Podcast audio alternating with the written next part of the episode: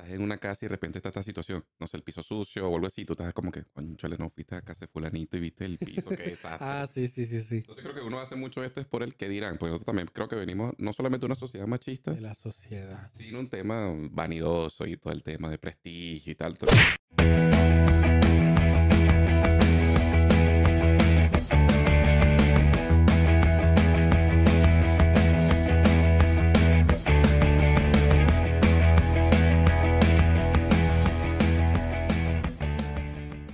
estamos, en vivo y directo.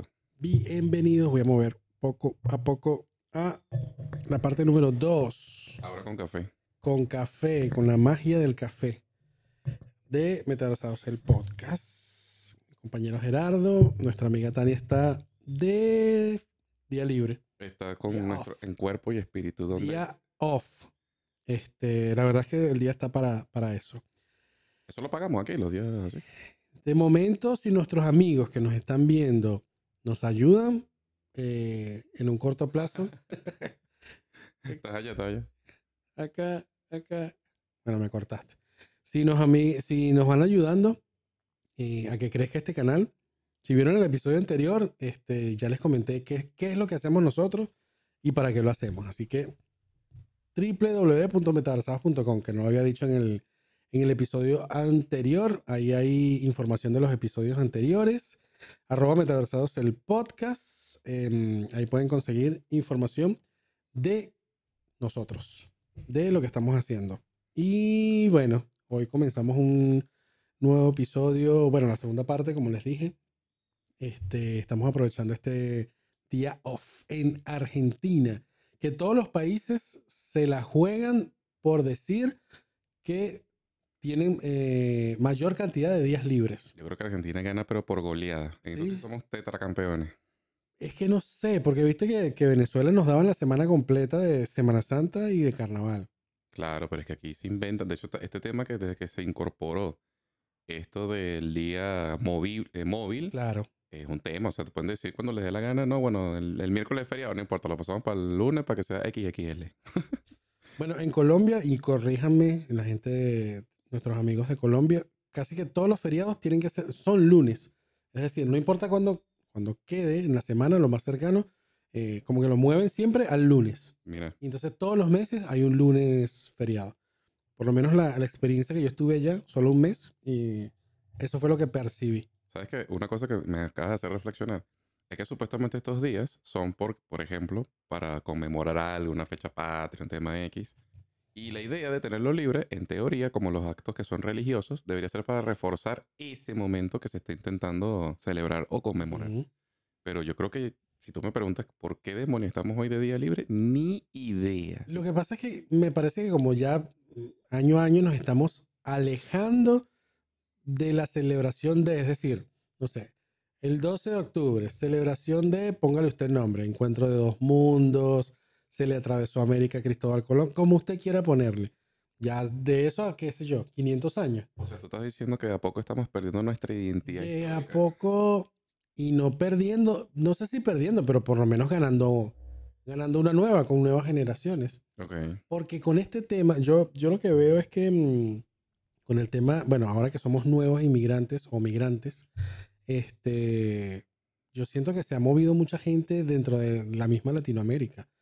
Antes, para mí, yo veía como raro o lejano toda la gente, todo el tema de, de- de- los migrantes, y con todo respeto lo digo, de los migrantes de México a- hacia Estados Unidos. Este, después no, no sé si había un movimiento migratorio tan grande como ese, como el, los del, como el de Centroamérica también. El del sur, bueno, eh, eh, se veía mucho la migración por situaciones políticas, Ok. situaciones militares, este, pero yo pienso que vamos a llegar a un momento en que no sé si vamos a celebrar el encuentro de dos mundos o vamos a celebrar que, que realmente vamos a ser uno dentro de todo el continente americano. Yo me recuerdo que esas épocas estaban muy marcadas ah, con nosotros allá en Venezuela por este tema de, generalmente los actos, ¿no? Habían desfiles, habían, bueno, sobre todo los niños que tenían la oportunidad de involucrarse en el tema de, de lo que sea que se estuviera conmemorando o celebrando. Y eso marcaba, o al menos marcó en mi vida, ciertos hitos, ¿no? Sobre todo porque particularmente yo por mi color que usted está viendo aquí en este momento, en esta cámara, en alta definición, me tocaba siempre el papel que sí, el indiecito, el papel del esclavo, el Odiaba desprecio, eso. el coso. Entonces, bueno, eso marcó mucho. Viste, otra vez, musiquita violín. Tiene que haber una especial, ya lo dije, para este caso. Eh, ¿Cómo se llama? El, el- en, cuando comenzaron los reality shows, por allá en el 92, creo que MTV marcó pauta con eso. Creo que había como una especie de, de- de cuarto o, o especie de saloncito con una cámara donde la gente iba a como a liberar. Ok, sí. sí. Bueno, creo que acá vamos a hacer uno, no sé si por acá, Bueno, sí, está bien. por acá de este lado donde tú te vas a sentar y bueno, te sientas ahí y liberas un poco. No, no, yo, yo, yo estoy curado de esos traumas, pero bueno, estamos aquí como drenando. De, de- que de hecho, tú has puesto a pensar en la, cómo son los temas estos de los humoristas. Muchos Ajá. humoristas dicen que estar en el, en el- ahí en el show, en el tablón, frente al público, es una manera de, de catarsis contra la gente. Y- esa- y esas cosas a la gente le da risa, porque dicen por ahí que la, la- cuando alguien te dice la verdad, eso te tiene que causar risa. Y cuando tú te ríes de eso, que estás liberando, estás haciendo catarsis. Claro. Y bueno, yo que me lo estoy gozando recordándome de mis momentos cuando me hacía mi trajecito indiecito y mi cara mm, toda manchada como un esclavo para el 12 de octubre. el 12 de octubre.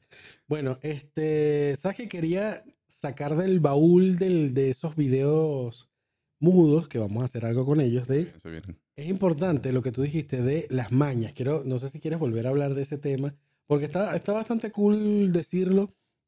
Este, mañas que podamos tener en la casa al recibir visitas. Me parece perfecto. Sí, efectivamente.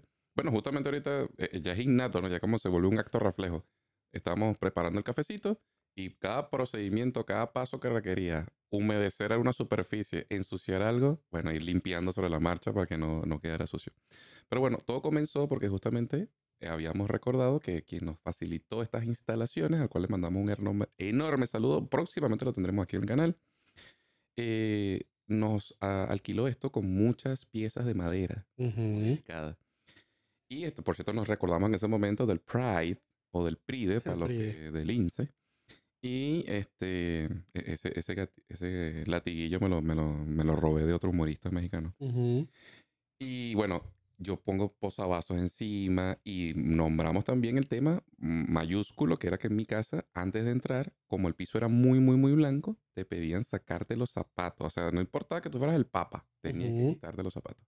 Bueno, ese tema de los posavasos es muy, eh, es común entre casas donde está la abuela, digamos, Ajá. donde afortunadamente tengan a su abuela entre ustedes. Este, yo conozco eh, personas donde inmediatamente pides un vaso de agua y, y te viene con el, con el posavasos. Me acabas de recordar, aparte del posavasos, vestir el vaso con la servilleta para los borrachos, el vaso de whisky, para que quedara así bien bonito. Claro, claro, eso era una maña bastante grande. Yo había dado una recomendación.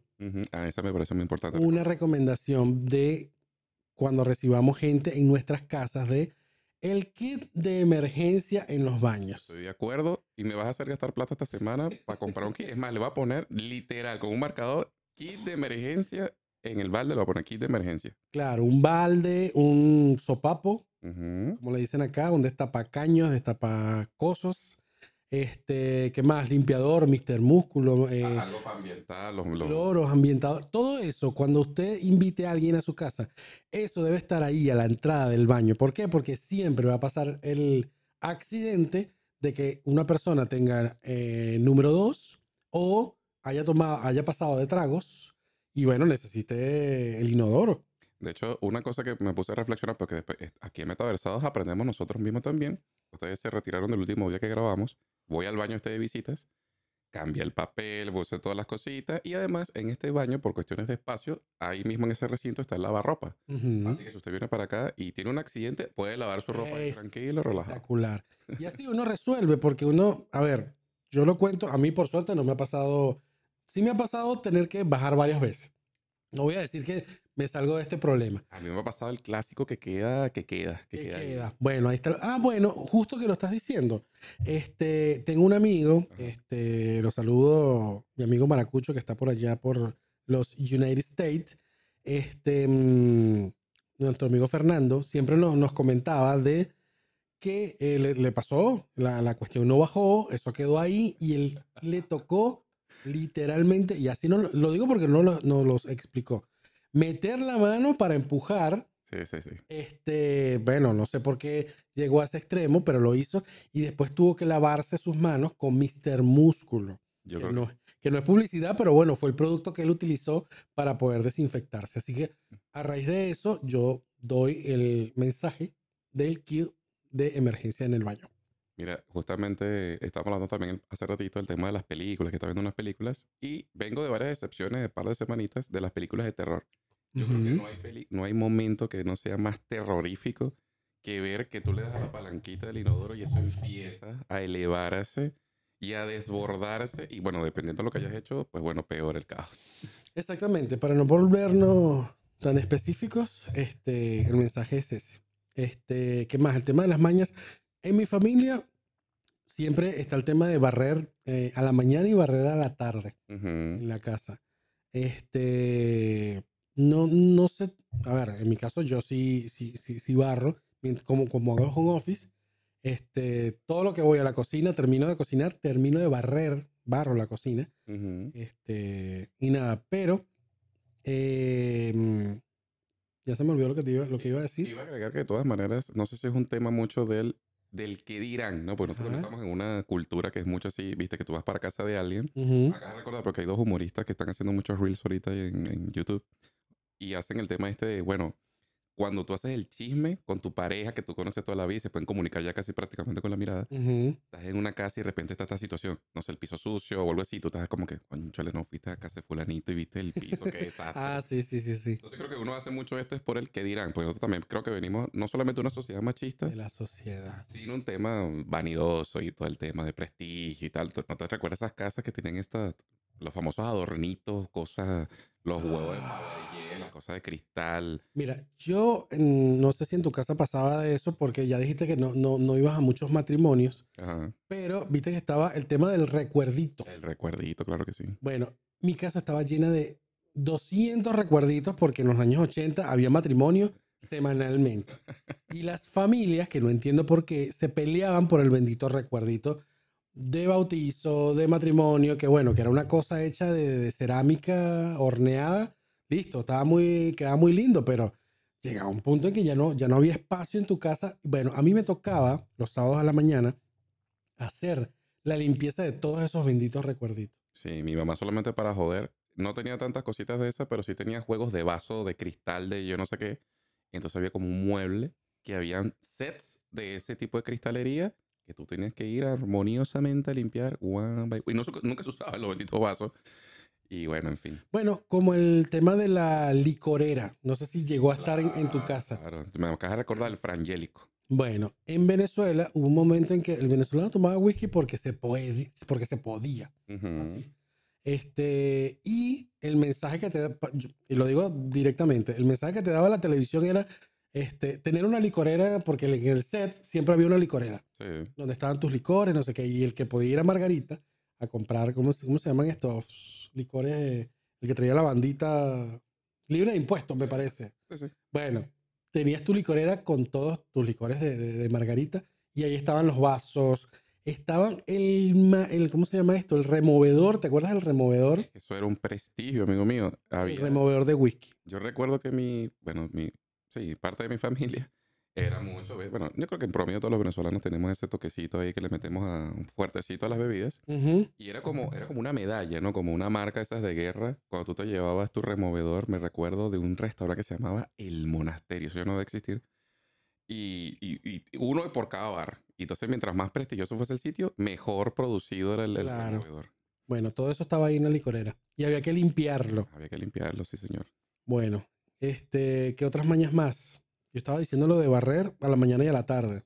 Pero, ah, lo que iba a decir era que no estaba el, el tema de quitarse los zapatos en mi casa, o sea, a la entrada. No, nunca estuvo. Intentamos como adaptarlo cuando lo vimos, bueno, en la familia de mi señora esposa siempre estuvo llegar y, y estar ahí, así seas el primer, primera vez que llegaras a esa casa, bueno, mala suerte que llegaras con las medias. Eso es lo que iba a decir, que e, ese, ese era el problema que se presentaba, porque no solo, bueno, Claro. tú puedes respetar la situación, de hecho hasta cierto punto se entiende, mira, la- hay mucha cultura, no vino Tania, pero está en cuerpo y espíritu, donde se junten uno o más metaversados, ahí está el espíritu de Candy. Claro. Porque ella nos habla mucho de, la cultura asiática, y allá en las escuelas pasa mucho este tema que los niñitos eh, se quitan el zapato de la calle y se colocan como una especie de, no sé, babuchas o algo así especial. Pero tiene sentido, ¿no? Porque tú tienes en la calle microbios y cosas Claro. y tal.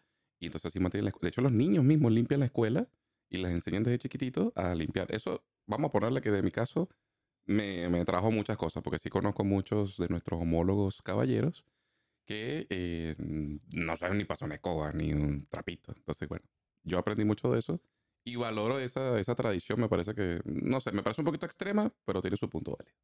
¿Sabes que escuché una frase eh, hace poco de que el hombre después de los 40, digamos entre los 40 y 50, cuando se divorcia, no está divorciado, está solo. Porque es una, es una decisión, sí, bastante profunda. profundo. Chon, chon, chon. Mira, porque yo ahorita después, yo hacer- deberíamos hacer un checklist del montón, del, debe existir por ahí, pero nosotros vam- vamos a hacer nuestra versión metaversada, del montón de cosas que pasan justo en ese umbral de edad. Ok. Viste, así como tú estás hablando ahorita, por ejemplo, de esas decisiones, están después los temas médicos, los temas de salud, digamos, todos los comportamientos que cambian justamente por, esa, por ese rango etario. Ujú. Deberíamos hacer un checklist para ver, digamos, que tú, ahora mismo que yo estoy en el umbral, ahí cerquita, a un pasito nomás, estoy a meses de dar el salto de fe a nivel profesional y estoy a poquitos meses de dar el salto hacia esa década. A las cuatro ruedas. Mira, otro tema que se me acaba de, de temas de mañas en casa. Cambiar la sábana de la cama. ¿Cada cuánto tiempo? Depende de dos cosas, pero hay, un, hay algo que es Lo innegociable. normal, lo normal, digamos. En un plano normal. Claro, porque en, esa cama pueden pasar muchas cosas. Por ¿no? eso te digo, en un plano normal. Y bueno, yo la, yo la verdad la cambio una vez a la semana. Una vez a la semana, coincido. Yo creo que eso es lo, lo- lo básico, me parece. Lo que pasa es que hace rato estamos hablando de una familia que pronto también va a estar aquí en el programa, que quieren venir. O sea, hay un montón de gente que quiere venir al programa. Recordemos eso. A nuestra querida audiencia, hay un montón de gente que quiere venir, cumplen con su palabra, y a los que de todas maneras no nos han dicho nada, también vengan para acá. Claro. Pero conozco una familia de estas que son un poquito más obsesivos, casi cada dos, tres días. Ah, sí. Sí, sí, sí. Y de hecho son de estas personas tipo medio militar, ¿viste? Que eh, la sábana, por cierto, me compré una malísima eh, que se le sale las esquinas, entonces me- a medianoche termina con la sábana de... de- bueno, eh, estas personas le colocan como unas banditas abajo para, Ujú. para atarle que quede súper lisita la cosa y casi no hay que hacer estas cosas. Mira que yo conocí mi ex jefa que planchaba la sábana. Planchaba literalmente la sábana donde iba a dormir. Mira, bueno, es que eso también tiene un punto, puede tener cierto sentido científico, porque yo tengo la suerte que justo al lado de la cama la, está la ventana y proyecta la luz de la mañana directo sobre la cama. Eh, es hermoso en la mañana despertarse con el sol así brillante en los ojos, pero está bueno por el tema de los ácaros. Ok. Viste que la luz directa del sol, nuestro cuerpo y todas esas cosas, esas minúsculas cositas que están ahí encima de la, de la sábana, está bueno que reciba luz solar. Pero en el caso de que de repente no tengas una ventana de ese tipo de iluminación, una planchadita mataría todas esas cositas. Eh, mira, no lo había visto de esa manera. Sí. A menos que sí ya sea una obsesión de que quede así súper pues, sin una arruguita, pero la plancha le va a aportar algo ahí. Bueno, y además, no solo cambiar la sábana semanal, arreglar la cama a diario. ¿Cómo, cómo, cómo te ves tú en eso? Ah, no, sí, es que volvemos con el tema militar. Yo todos los días, apenas Ahí me está. levanto, tiene que estar tendida la cama. Ahí De está. hecho, me, me estresa una cama desordenada. Mira que ese es un tema, un tema complicado entre parejas. Y sí, me pasó. Así que, bueno, en mi caso también. En mi caso me viene, bueno, las cosas que te... Que eso es un tema. Ah, Yo no sé si lo hablamos en esos, en esos programas que no, que no tenían audio de en qué momento te vuelves tu papá o tu mamá. Este... Claro, claro que sí, pero yo no me acuerdo. Bueno, y mm, en ese momento de que yo ver la cama desarreglada, ahí es donde yo digo, "Ah, soy mi mamá, soy mi papá. Puede ser. O por lo menos ver la cocina, no sé, a las 10 de la noche, que también lo comenté de, no debe quedar ni un plato sucio para el día siguiente. Este, eso debe quedar como que si no pasó nada. Si yo me levanto y hay algo, yo me devuelvo y lo limpio. Porque a la mañana, la persona que se levanta a la mañana a hacer el café, lo debe hacer como muy gustosa. No, no, no debe molestarse de que hay una cantidad de platos sucios para, solo para hacer un café.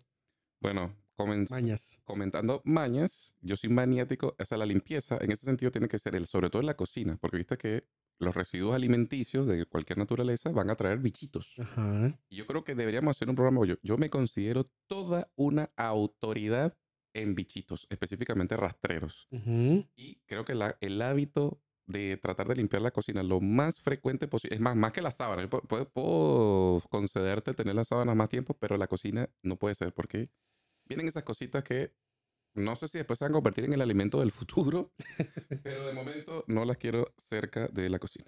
Bueno, y, por, y ah, una suerte, digo suerte, ¿no? No es que yo sea el, el- el asqueroso de la casa y ahí, ahí llamaría a mi señora esposa para que diga qué tan limpio soy. Pero viste que aquí en Argentina no hay chiripas, solo hay cucarachas. Las Mm, chiripas que nosotros conocemos. Depende, che, yo sí, tú ya estaba ¿Sí malito visto? que-. De hecho, aquí ¿Y dónde has esta- vivido, men? en esta casa ya sí es la cucarachota grandota. Claro, es así. Pero porque aquí está cerca mucho vegetación. Claro. Deben estar por ahí. Pero de las chiquititas sí también las he visto. Sí, sí. Esas, te lo juro, sinceramente que nunca las he visto. Y mira que viví y lo hablábamos de cómo viví con- en una casa cerca de un jardín, con jardín, es, es, eh, es más fácil que todos los bichos entren a la, a la casa. Sí, sí, no, pero es que en Pero general- nunca he visto chiripas así como en Venezuela que hay mata chiripas. No, no, eh, eh, de hecho, eso es un tema, por cierto, como me considero una autoridad al respecto, yo tengo una teoría conspirativa, teníamos tiempo sin hablar de teoría conspirativa aquí en el canal, Mm. Chon, chon, chon. eh, de que estos productos que son para eso deben tener algo, y estoy casi seguro que lo tienen, o sea, digamos, mata las cositas, pero debe tener algo que hace que fomente el crecimiento de nuevas, porque es imposible que todos tenemos acceso a este tipo de productos y se sigan multiplicando las benditas cosas, deberían no existir, porque no son tan caros tampoco. Así que debe haber algo en estos productos. Vos decís que tiene, por ejemplo, azúcar agregada, digamos. Algo así, algo- a- a- porque no, porque viste que hay unos cebos que atraen a las cositas. Ah, bueno, sí, sí. Entonces, para mí el aerosol, sobre todo los productos que son aerosol. Tiene el efecto, pero el cebo queda para el próximo. Exactamente. Mira cómo sacamos teorías en metaversados. Bueno, jefe, llevamos 21.30. Bueno, me parece, quedo contento con este episodio. Este, la realidad es que vine picadísimo por, por la última grabación que hicimos, que la vamos a salvar, pero bueno, con esto quedo contento. Saludo a la gente que nos, que nos sigue. Este, muchísimas gracias. Y se viene una cantidad de cosas acá en Metaversados. Se vienen, se vienen cosas porque estamos cada día, bueno, aportando un granito de arena para que sigamos creciendo en calidad, porque creemos que la comunidad que nos ve y la que nos seguirá viendo son, van a ser más exigentes a nivel de calidad. Así que queremos dar la misma o mejor de los mejores canales que existen. Y se vienen, se vienen cositas. De hecho, no solamente vienen cositas en calidad de estudio, sino en calidad de contenido, porque vamos a diversificar. Así como tenemos un par de sitios donde podemos grabar, ahora vamos prácticamente a hacer totalmente móviles. Exactamente. A donde usted quiera, ahí van a estar los metaversados. Bueno, y el mensaje, no sean cochinos. No tengan tantas mañas y si las tienen, que sean pro limpieza, pro, limpieza. Así que bueno, nada, nos vemos. Aprendiendo con metaversados. Nos vemos. Muchas gracias.